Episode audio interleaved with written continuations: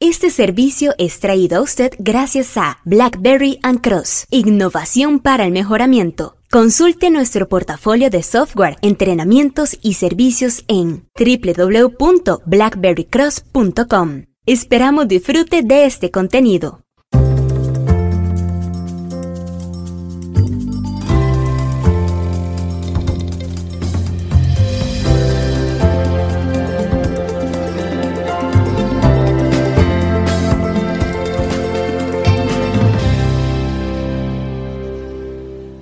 Cuando hablamos de mejoramiento, sobre todo en una metodología como DMIC, algunas veces quienes son novatos, novatas en la metodología piensan que durante el transcurso de la metodología hay que pasar por el define, el measure, el analyze y llegar al improve para empezar a mejorar. Eh, eso no necesariamente es así. Y el día de hoy queremos platicarle sobre una de las más comunes situaciones cuando se realizan proyectos de mejora y que normalmente aparecen rasgos y hallazgos durante la etapa de definir.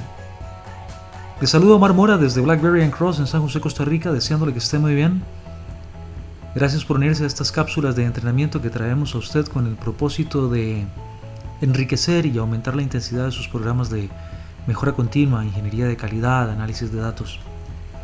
El problema al que nos referimos es el diseño. Cuando algunas veces estamos desarrollando una metodología como DMIC, nos damos cuenta de que los esfuerzos por reducir la variabilidad y el desperdicio mediante la gestión de procesos suelen estar sumamente eh, limitados o vinculados con el diseño que se haya hecho del producto o del proceso.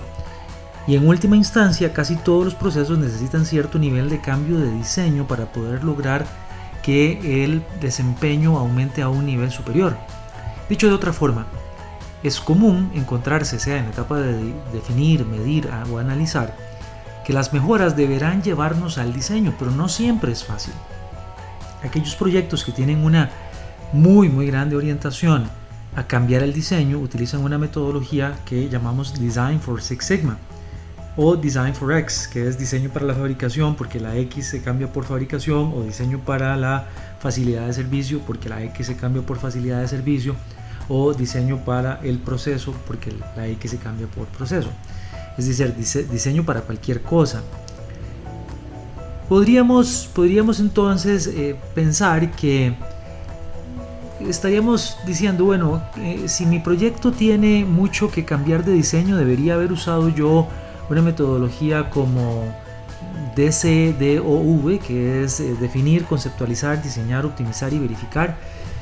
Tal vez en la medida en que vamos avanzando tenemos que cambiar de DMIC a, a DMADV, que es otra metodología de Design for Six Sigma, que es definir, medir, analizar, diseñar y verificar.